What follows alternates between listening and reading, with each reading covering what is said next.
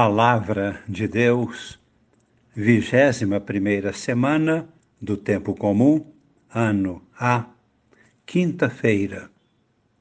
Amigos e irmãos, participantes do grupo Com Maria em Oração. Hoje, a Igreja faz memória de Santa Mônica, tão conhecida de todos nós, mãe de Santo Agostinho. Santa Mônica nasceu em Tagaste, na atual Argélia, no ano de 331. Pessoa firme na fé e, por isso, pessoa forte na oração.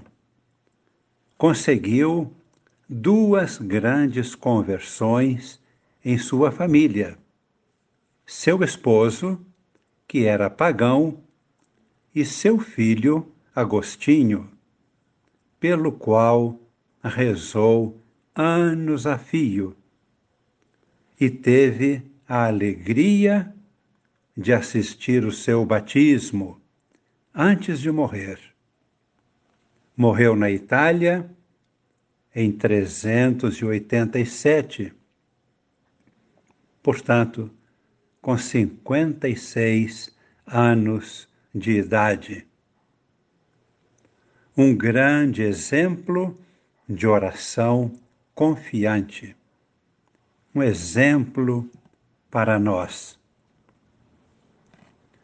Na liturgia de hoje, a palavra de Deus é uma forte exortação para buscarmos uma vida de comunhão com Deus e com os irmãos, uma vida santa. O apóstolo São Paulo nos deixa perceber nesta primeira carta aos Coríntios que ele tinha muito claro, límpido e transparente o convite de Deus a todos nós para sermos santos. Ser santo é ser plenamente humano. É conseguir realizar-se como pessoa. Portanto, é ser alguém realizado. É conviver bem com todos e ter uma vida decididamente orientada para Deus, através da comunhão com Jesus Cristo. Somente em comunhão com Cristo e com Deus Pai podemos encontrar a fonte da verdadeira santidade. Na realidade, todos nós somos frágeis e pecadores, todos. Mas nossas vidas são transformadas e santificadas na medida em que buscamos a comunhão com Deus. Deus é o único, perfeito e santo. E nós somos participantes da santidade de Deus em Jesus Cristo, pelo poder santificador do Espírito Santo. Deus nos santifica. São Paulo se alegra e descreve esta alegria por ver seus irmãos cristãos de Corinto sendo santificados por Deus. Lemos textualmente: Dou graças a Deus, sempre, a vosso respeito, por causa da graça que Deus vos concedeu em Cristo Jesus. Nele fostes enriquecidos em tudo, em toda palavra e em todo conhecimento, à medida que o testemunho sobre Cristo se confirmou entre vós. É Ele que vos dará perseverança em vosso procedimento irrepreensível até ao fim, até ao dia de nosso Senhor Jesus Cristo. São Paulo tinha plena consciência de seu pecado e de suas fraquezas, mas acima de tudo, tinha total adoração a Deus, que o salvou do pecado e da morte, chamando-o à vida nova em Cristo. Paulo não passou a sua vida a lamuriar por causa do seu passado no erro. Exultou de alegria pela ação de Deus que o libertou e está libertando a tantos que se voltavam para Cristo, acreditando na ressurreição. Esta carta, a primeira aos Coríntios, é um grande hino de louvor a Deus pelas maravilhas realizadas nos corações dos fiéis.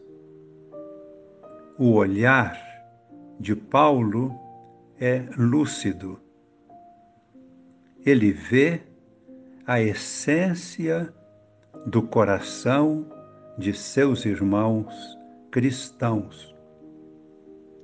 Vê a interioridade deles.